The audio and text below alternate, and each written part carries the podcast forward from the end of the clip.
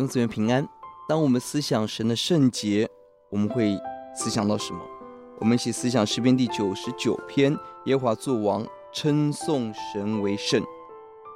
本篇在耶华作王系列诗歌当中提醒我们神作王的尊荣。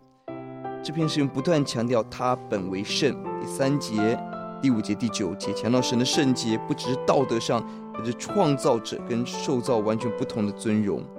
结构而言，这三节作为结尾，可以分为一到三、四到五、六到九三个面向说明为什么神本为圣，我们要赞美他。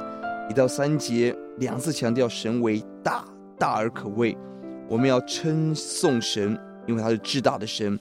我们的心中神有多大，决定我们的赞美的高度广度。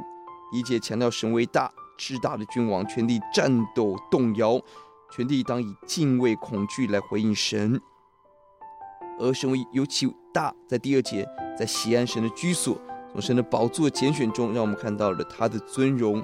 从西安到万民，神期待他的子民成为神掌权、神工作的见证人。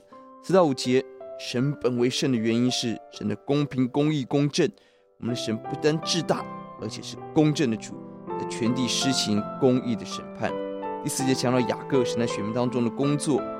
神将在所有国家实行神的审判，没有可以逃避。六到九节提到第三个理由，为什么神本为圣，我们要赞美，因着神的怜悯。一到三节大能，四到五节公义，六到九节神的充满了慈爱怜悯，施恩帮助我们的神。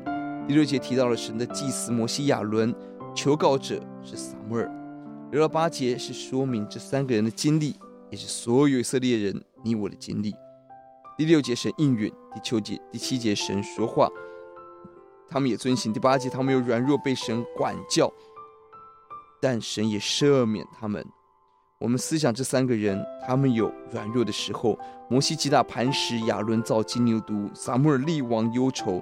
他们软弱，却经历到神的赦免，使他们成为以色列，也是新约的你我，可以勇敢来到神面前的一个榜样确据。这给我们平凡人何等的盼望！即便神人摩西、大祭司亚伦、撒母耳，他们也有软弱，蒙神赦免。我们这群软弱的神，加倍需要神的怜恤。在他的祭司中有摩西、亚伦，在求告他的名中有撒母耳，他们求告耶和华，他就应允他们。我们思想这些属灵的人，他们生命曾经有跌倒软弱，但神给他们最后的称呼是神的祭司，求告神的名。